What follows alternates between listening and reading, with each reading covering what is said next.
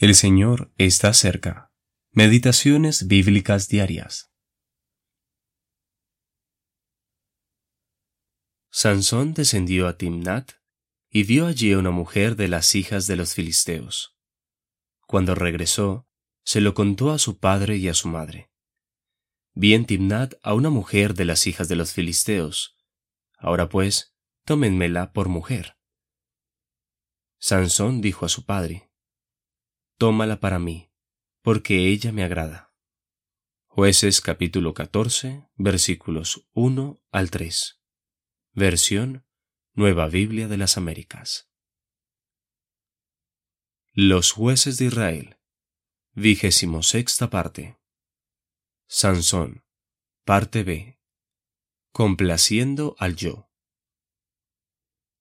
Tal como había sido anunciado por el ángel de Jehová, la mujer de Manoa dio a luz un hijo, al cual llamaron Sansón. Como nazareo, él debía ser santo, separado para el Señor. Números capítulo 6, versículos 2, 5 y 8. El propósito especial de Dios para Sansón era que él debía comenzar a librar a Israel de mano de los filisteos. Jueces capítulo 13, versículo 5. Nuestro Señor Jesús se dio a sí mismo por nuestros pecados para librarnos del presente siglo malo, conforme a la voluntad de nuestro Dios y Padre. Gálatas capítulo 1, versículo 4. Que podamos ser vasos de honra, santificados y útiles para el Maestro, preparados para toda buena obra. Sin embargo, es lamentable leer que Sansón descendió. Si bien este término describe un descenso geográfico, también se utiliza frecuentemente en un sentido moral. Aquí vemos que él fue atraído y seducido por su propia concupiscencia.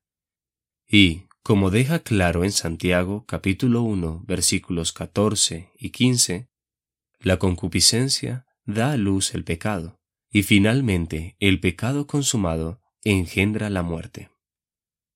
Dios le había prohibido a su pueblo que se vinculara matrimonialmente con las naciones que los rodeaban. Sansón tiene muchos seguidores hoy en día. Dejando de lado la clara y expresa voluntad de Dios, él le dijo a sus padres que le tomaran esta mujer filistea como esposa, insistiendo en que ella le agradaba. ¿Qué diferencia entre Sansón el Nazareo y aquel de quien leemos, porque ni aun Cristo se agradó a sí mismo. Y yo hago siempre lo que le agrada al Padre. Romanos capítulo 15 versículo 3 y Juan capítulo 8 versículo 29. Los hijos deben honrar a sus padres.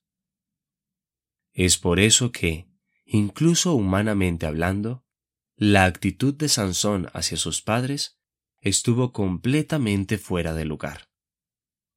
Pero Dios utilizaría esta terrible voluntad para cumplir sus propósitos. Eugene P. Vedder Jr.